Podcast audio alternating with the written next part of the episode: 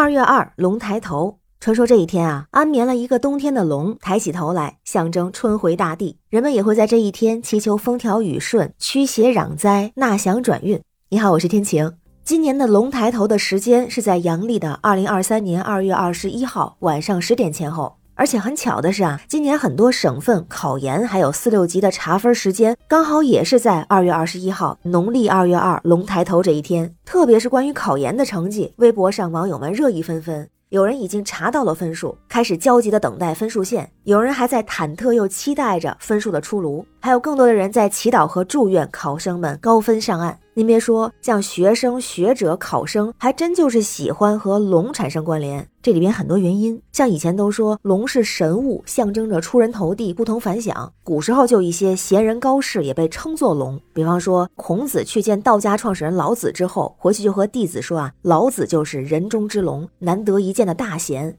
还有像诸葛亮没出道的时候，还被称作卧龙先生，不是？就能看出来，古时候有品德才华，或者是精工书文，或者是为官清廉的人，都可以被比作龙。所以咱现在希望孩子有出息，能出人头地，做出一番事业，也说望子成龙嘛。而且有的地方还有很特别的说法，就是说，如果考生去考试的时候，有属龙的人送考生入考场，也有吉祥之意，希望考生能够前程似锦。包括现在的龙抬头撞见了考研成绩日，结合龙抬头的寓意，那就是大吉之意。因为咱们古人为观测天象，把天球赤道和黄道一带的恒星分成了二十八个星组，称为二十八宿。在二十八宿中，每七宿是一组，也就是东方苍龙、南方朱雀、西方白虎、北方玄武。其中这个东方苍龙就包含了角亢、低房、心尾鸡这七宿。这七宿的位置就非常生动地勾勒出了一条龙的形象。按照顺序，分别就是龙头、脖颈、胸膛、龙腹、龙身和龙尾。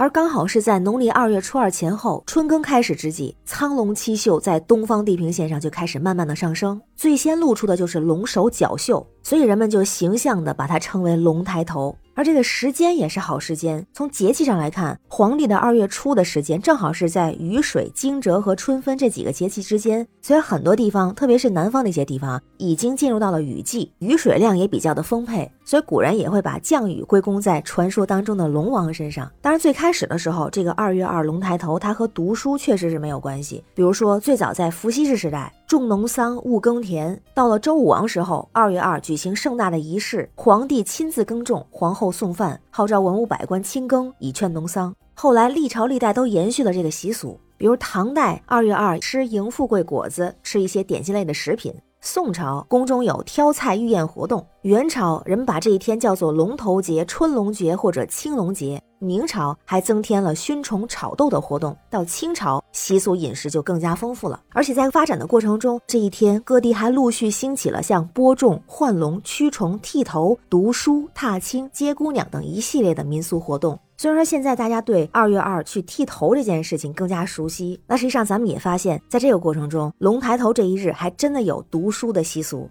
而之前还有个说法叫做“二月二，龙不抬头，我抬头”，也就是在以前，家长们会在二月二送孩子们入学读书，也饱含着长辈对儿孙望子成龙和占鳌头的希望。那同时呢，读书在以前又和功名连接在一起，所以农历二月初三也叫做文昌诞辰日。文昌是主宰功名之神，这天就会让孩子们开笔写字，为孩子正衣冠、点朱砂，启蒙明志，祝愿孩子长大识文断字。那再结合今年的考试成绩出炉日，您看还真是妥妥的对上了，真的是吉祥之意。过说到这个功名，你想到一个问题哈，因为这段时间也是在外出采风，看到其他人也觉得人家都是美丽的风景，但是更深的感受是觉得专注自己，做好自己的规划才是最重要。就包括考试考学，其实也是生涯规划的一个部分。就想到自己反省一下，觉得以前参加过的很多的考试考学其实是盲目的，对自己未来想要什么并不是很清楚。那我非常佩服这样的一些人，他们更理性、更踏实，可以说只专注于自己的人生。就比方说，香港影帝梁家辉曾经说过啊，在香港，明星和艺人走在大街上，不会有保镖跟随，很少有人去围观和追捧。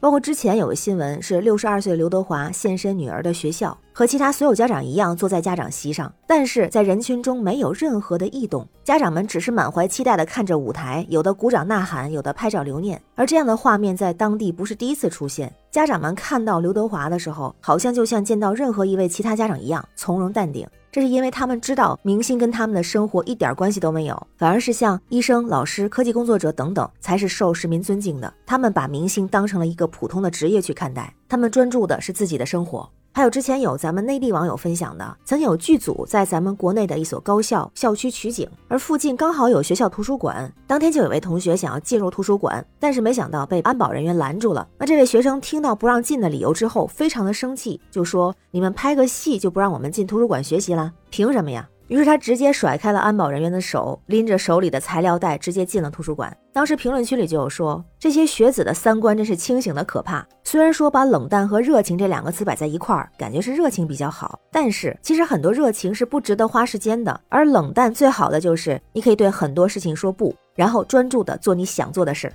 看到过这样两个建议，让你戒掉无聊的热情，活出更高级的人生，个人感觉很受用，也分享给您。第一个就是进行生涯规划，也就是在对这个时代、对个人的发展主客观条件进行预测、分析、总结的基础上，对自己的兴趣爱好、能力、价值观、职业倾向等进行综合的权衡，来确定职业目标和发展路径，并且设置全面长远的发展计划和行动方案。而一些考试自然也包含其中。第二个就是二八比例分配注意力。想成为什么样的人，关键就在于把注意力放在哪些事物上。杨绛先生曾经说过：“我们曾如此期盼外界的认可，到最后才知道世界是自己的，与他人毫无关系。”也希望在春回大地的这一天，不管是学生还是从业者，都愿我们能在自己的世界里绽放的活着，活出精彩。那二月二这一天，不知道您会做什么呢？如果是加油考生，也希望考出好成绩，成功上岸。欢迎在评论区写下您的想法，我们一起聊。我是天晴，这里是雨过天晴。感谢您的关注、订阅、点赞和分享，也欢迎加入天晴的听友群，绿色软件汉语拼音天晴下划线零二幺四，